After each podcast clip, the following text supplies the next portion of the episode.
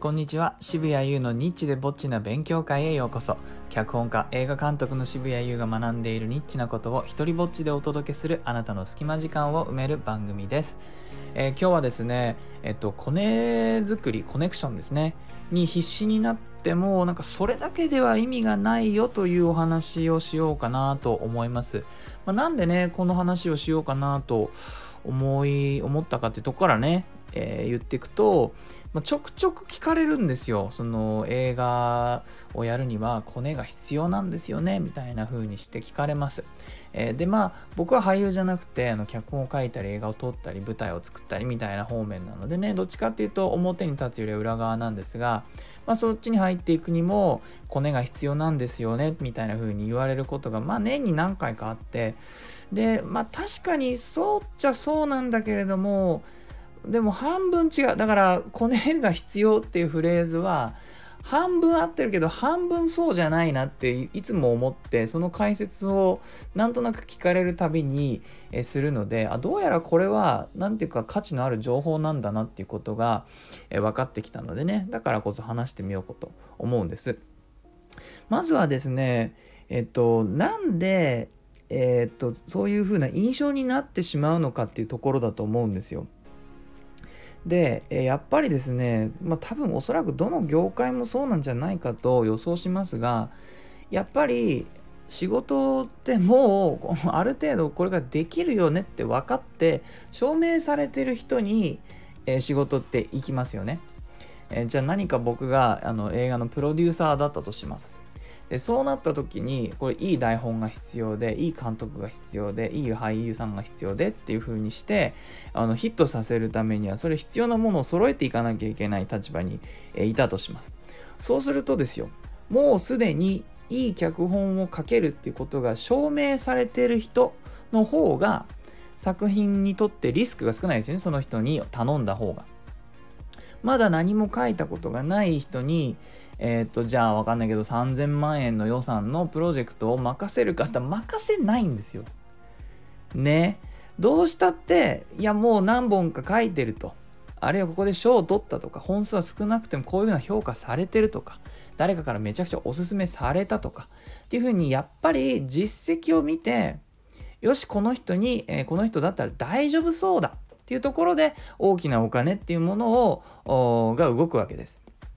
そこに全く知らない人、えー、あるいは何も実績がないとかうんと本当にね12本自主映画をやったってところにそのサイズの話がいくかっていうと極めて稀だと思います。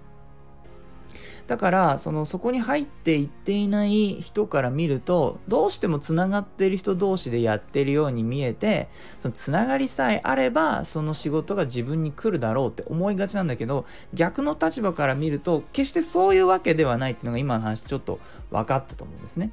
だからあのもちろんそういう風な仕事を触れる人とつながらないと確かにその仕事は来ないんだけれどもじゃあ逆につながっただけで来るかって来ないってことも分かりますよね。自分がそれなりにやっぱりやってきていないとその仕事もやっぱくれないわけですよ。じゃあじゃあ何が必要かってことになります。ここがポイントだと思うんです。できることは何なのかってことですよね。えー、でですね僕はいつもこの質問聞かれる時に話すのがまずその上をこう見てねあの人とつながろうみたいなことを頑張ってやるんではない。つまりその人がどこどこに現れるって聞いたらその居酒屋に行ってなんとか出会おうとするとかねパーティーに行っていろいろと自分のプロフィール配るとか、まあ、確かにそういう営業もした方がいい。だけどそれがメインになってしまってはおかしい。と思います。えーと、とじゃあ何をすればいいか。それはですねやっぱり今自分がいるフィールド自分が今いるレベルの人たちと一緒にプロジェクトをやるということです。今の大体自分と同じような規模の作品を作っている同じような、えー、予算のにアクセスがあってあるいは自分たちで持ち寄ってでもいいです。そうやってして作品を作ってちょっとずつ評価されていってでそれがの規模を大きくしていくっていうことをやり続けなくてはいけないというふうに思います。それをやっているとですねあのいつの間にかちょっと上のレベルに行くんですよ。でのそうやってちょっとずつ上のレベルに行くと今度また横つながりにいる人たちがちょっとずつ変わってきます。より良い、えーと、ロケ地にアクセスがある人だったりもうちょっと予算を引っ張れる人と出会えたりあのもうちょっといい機材を持ってる撮影監督さんと出会えたりっていう風にします。ななってきます。それなんで横の、まあ、見渡した時に同じレベルにいる人たちのレベルが自分がやり続けてきたということで変わってくるんですね、その景色が。ただしね、本当に徐々に変わってくるから、あんまりね、あの、気づく、いつの間にか変わってるんでね、なんか、あの、ガラッと変わるみたいなこととは印象が違うんだけれども、そうやって、あの、みんな上がってくんですよね。でね、あの僕も同じような発想で頑張ってた時期あったんだけどもある時気づいたんだよね。つまり僕より上のレベルにいる人たちはそのレベルでそのレベルの横つながりと一緒に仕事をしようと必死なんですよ。だからネットワーキングって自分と同じレベルか上のレベルとやろうとするものでわざわざ下の方のレベルとはネットワーキングってしないんですね。ここ大事です。だからコネクションはみんな必死に確かに作ろうとしてます。でもそれは横つながりでなんとかやろうとしてて、それをやること、やり続けることによって上に行く。から下のレベルの人が上とネットワークしようと思っても、上の人たちは同じレベルでやるので必死で時間がないんです。これをね、あの気づいた時に、あ、そうかと。思って僕はあの自主映画の作り方みたいなセミナーをあのネットで検索してでもう全然右も左も分かんないところでそこに飛び込んでね。絶対そこに行けば自分と同じレベルの人たちあるいは作ろうと思ってる人たちに出会える。と思ってそこに飛び込んだ。で現にいた。30人ぐらいいてその中で僕がちょっと話が合いそうだなと思う56人に声をかけてそれでチームを作って、えー、じゃあみんな1本ずつ監督しようって言って6本最初に作ったんです。1年の間にね。